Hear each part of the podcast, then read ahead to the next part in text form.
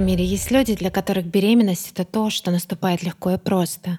Люди, которые в блаженном неведении о репродуктивных трудностях. И это здорово, что такие люди есть, их много. Но не очень здорово, когда они начинают сквозь призму своего видения раздавать советы тем, кто по другую сторону баррикад. Об этикете бесплодия сегодняшний эпизод репродуктивного квеста. Меня по-прежнему зовут Екатерина Савлаева, я перинатальный психолог. И сегодня мы посмотрим, а что в таких ситуациях говорить можно, а что нежелательно. Рассмотрим различные вопросы и утверждения, которые могут больно ранить.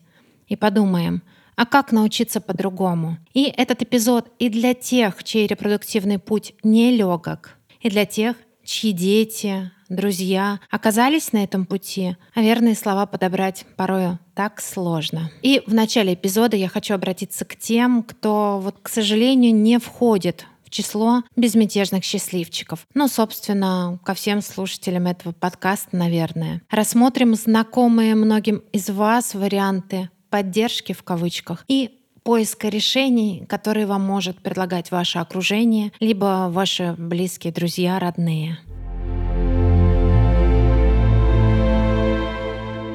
Тебе просто нужно расслабиться.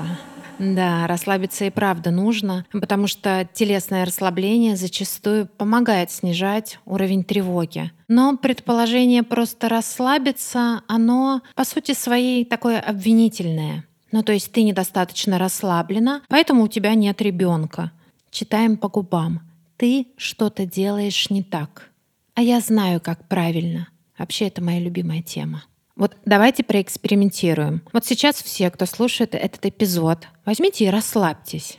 Вы не так слушаете этот эпизод. Вы так в этом состоянии его не поймете. И расслабьтесь, пожалуйста, и прямо сейчас, и не только на сейчас, а на долгое время. Думайте о расслаблении.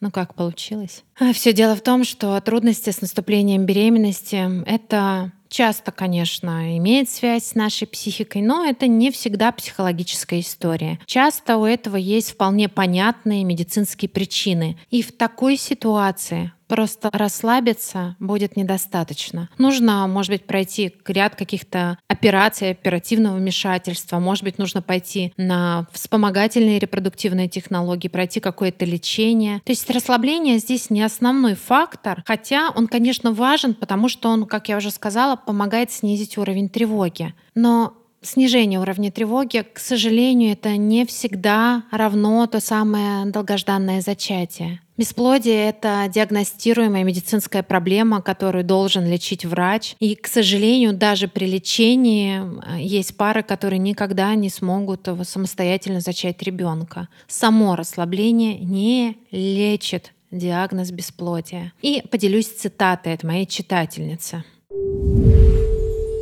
Это классика — Проблема в голове, не надо ходить к врачам, анализы не нужны, все будет хорошо, главное не предохраняться. Головой понимаешь, что прежде чем идти в новую беременность, нужно выявить причину потери, и даже находишь причину спустя несколько месяцев. Но после таких предложений закрадываются сомнения, а может быть и правда проблемы нет, и все у нас в голове. Но и самая неприятная мысль может быть, материнство вообще не твое? Ну хорошо, что такие мысли не живут в голове на длительной основе, а просто мимоходом появляются после таких предложений. Конец цитаты. И, или вот со мной еще поделилась одна читательница советом про расслабление совсем в другом контексте. Медсестра после перинатальной потери говорит ей, «Да расслабься, ты молодая, родишь еще». Ну, про родишь еще и перинатальные потери — это вообще огромная большая тема. И у меня про это есть и эпизод подкаста, и статьи, и в книге я сейчас пишу главу про это. Следующее. А вы пробовали ЭКО? А вы пробовали обращаться к врачу? Ну, вставьте сюда после «вы пробовали» любое какое-то медлечение или какое-то народное средство. Вообще, когда речь идет о медицинских или психологических проблемах, всегда найдется человек, который знает, как правильно. Вот он такой счастливчик, который знает решение. И здесь мы, как и в предыдущем примере, тоже можем проследить ту же самую цепочку. Вы что-то не сделали, какие-то методы вы не использовали, именно поэтому у вас не получается.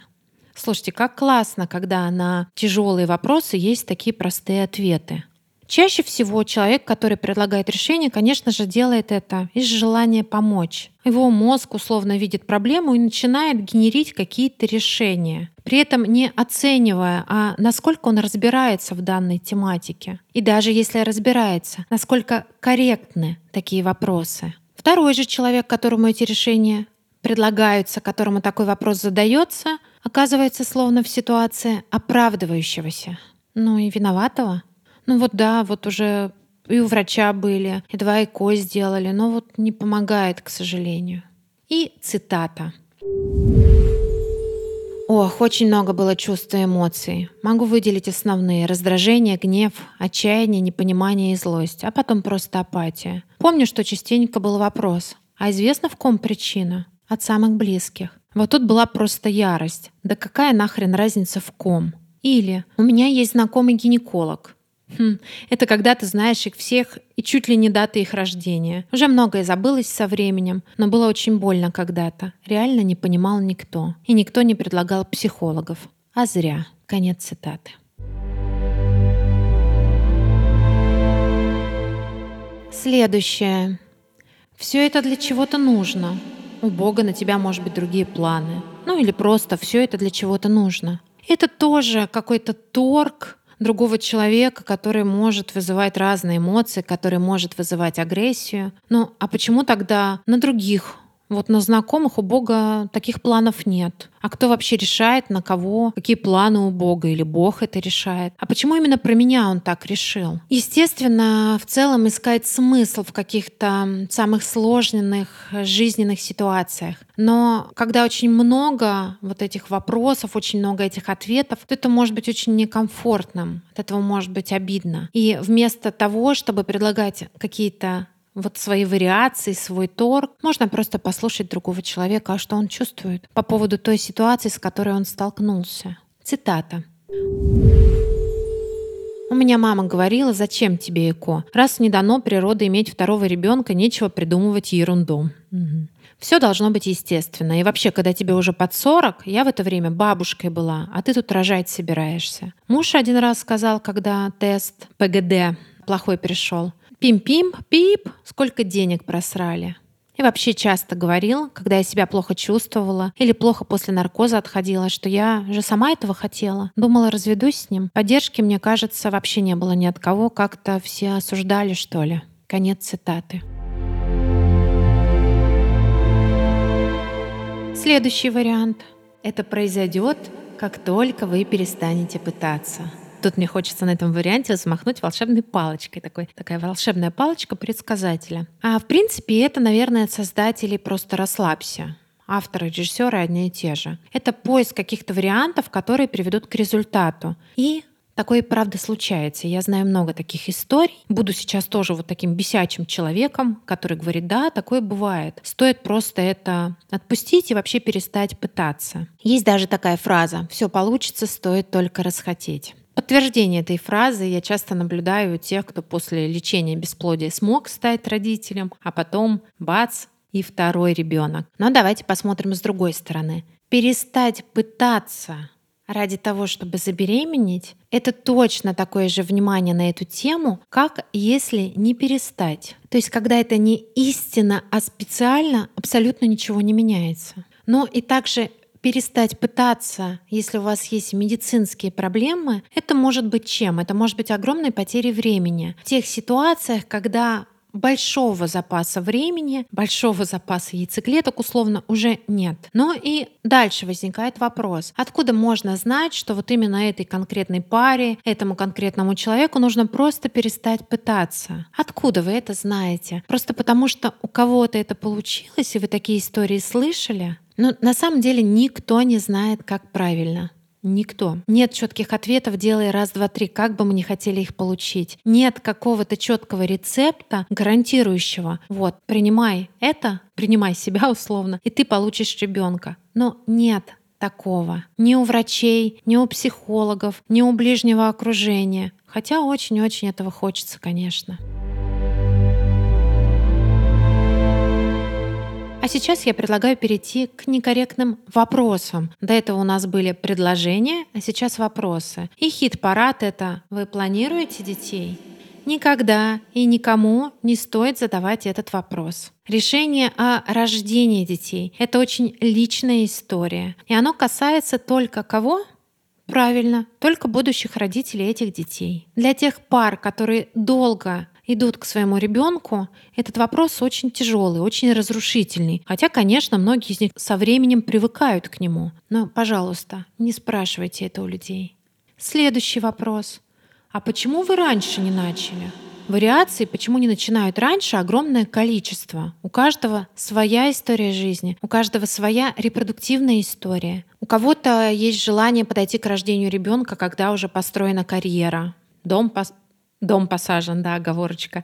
Дом построен, дерево посажено. Кто-то просто встречает свою половинку ближе к 40 годам. Ну вот нет до этого прочных отношений, в которых а, можно заводить ребенка. Кто-то попадает в какие-то жизненные обстоятельства, когда просто не до беременности. Кто-то долгие-долгие годы проходит лечение, а просто такой child-free, я не хочу детей, я хочу жить свою жизнь. Вы не знаете, что стоит за каждой историей. И поэтому вот этот вопрос, а почему вы раньше не начали, тоже никогда не стоит задавать. Можно спросить себя, а как на другого человека повлияет то, что я его спрашиваю? А зачем я задаю этот вопрос? А не выглядит ли мой вопрос как утверждение? Тебе нужно было начать раньше, тогда бы все получилось. А то, что сейчас не получается, это твоя расплата за то, что ты вовремя не начал. Кстати, спойлер, начать раньше не гарантия результата. Говорю это как человек, у которого клиентки в работе самого разного возраста. И как написала мне одна читательница, ее близкий человек ей сказала, «Я же тебе говорила, рожай до 30, я предупреждала тебя». Вот так вот. Ну и подытожив, вопросы про прошлое, про раньше не начали, раньше что-то не сделали, они бессмысленны. Машины времени у нас нет. И ровно настолько, насколько бессмысленны, они не поддерживающие. И следующий вопрос. Про него, кстати, уже было в цитате. А в ком из вас проблема? Кто из вас не может иметь детей? Эх, если вам не рассказывают про это, значит этот вопрос задавать некорректно. Это тоже личное дело семьи. Ну и к тому же не обязательно проблема в ком-то одном. Бывает сочетанный фактор. Бывает, что причина вообще не ясна, а бывает, что происходит невынашивание беременности. И это большая беда семьи, а не вина кого-то из ее членов, мужа или жены. Следующий вопрос тоже для меня он очень жесткий. А может быть, вам просто усыновить? Да, это очень просто. Просто берешь и усыновляешь. И если кто-то не задаст этот вопрос, то, конечно, люди, страдающие от того, что у них не получается родить ребенка, они об этом никогда не подумают. Они вообще не знают такое слово усыновление. Об усыновлении знают все люди, которые долго идут к своему ребенку. Но это целая огромная большая история. И это очень серьезное, очень важное решение, которое принимают не потому, что кто-то просто посоветовал. И да, на него нужно время, на него нужна подготовка, там, школа приемных родителей, где обучают, где убеждаются в мотивации, в готовности, где сами родители вообще узнают много нюансов и принимают решение, готовы ли они к этому. Я спросила у своих читательниц вообще, какие чувства у них вызывают некорректные вопросы. Парой ответов с вами поделюсь. Цитата. Ну, так сложилось, что у нас пока не получаются дети. Я как раз тот пример, когда все вокруг задают вопросы, советуют советы и пытаются научить. Так вот, эмоции на эти вопросы только гнев, а после всегда слезы ручьями. Хочется втащить тому, кто задает этот вопрос. Или Хотелось в этот момент спрятаться в большой свитер с головой и выть. С этими людьми больше не общаюсь. Давайте сейчас посмотрим, как же делать это бережнее. Мои рекомендации не подойдут для всех, они общие, но что-то мне подсказывает, что это лучше тех вариантов, которые я вам назвала ранее. Итак, этикет при репродуктивных трудностях. Ну или можно назвать его не нарушением чужих границ. И не просто чужих границ, а границ тех людей, которые очень уязвимы которые, возможно, стараются не расплакаться перед вами в ответ на, казалось бы, безобидные замечания или плачут потом в тишине. Мои рекомендации. Первое — это важно воздержаться от медицинских и практических советов. Поверьте, люди, которые вот на этом пути, они уже знают очень многое. И если вам ваш совет видится ценным и продвигающим их, то сначала спросите, Могу ли я дать тебе рекомендацию на эту тему? Или у меня есть определенный опыт, могу ли я поделиться с тобой? Далее. Если вам важно поделиться какой-то новостью о том, что кто-то забеременел, родил ребенка, сначала скажите себе «стоп», и подумайте, а насколько это уместно. С одной стороны, такие истории дают надежду. С другой, они могут стать триггером который погружает в свою пучину боли. Подробнее про это я рассказывала в эпизоде «Осторожно, триггер». Если беременны вы, то, возможно, ваша подруга, которая об этом мечтает, не лучший слушатель для истории о том, как вам сейчас непросто, какой у вас токсикоз или как вы устали от сдачи анализов. Ведь она мечтает оказаться в той точке, где вы сейчас. Та точка, которая для вас сейчас, в которой вам может быть непросто, для кого-то это как раз-таки та самая точка, точка Б, к которой они идут. Поэтому э, тут мне тоже кажется, что важно уточнить, а как с этим человеку? Комфортно ли, если вы будете делиться особенностью проживания своей беременности или своего материнства? Или для нее это больно? Уточнить с готовностью принять любое решение. Не обесценивайте путь человека и те препятствия на пути, с которыми он столкнулся. Ну, ничего страшного, попробуйте еще одно ЭКО, бывает. Не грусти, еще не все потеряно, есть шансы. Вот это «не грусти» это уже обесценивание. Вы знаете хоть одного человека, которому помогла такая фраза? Я нет. Не ищите выгоды в бездетности.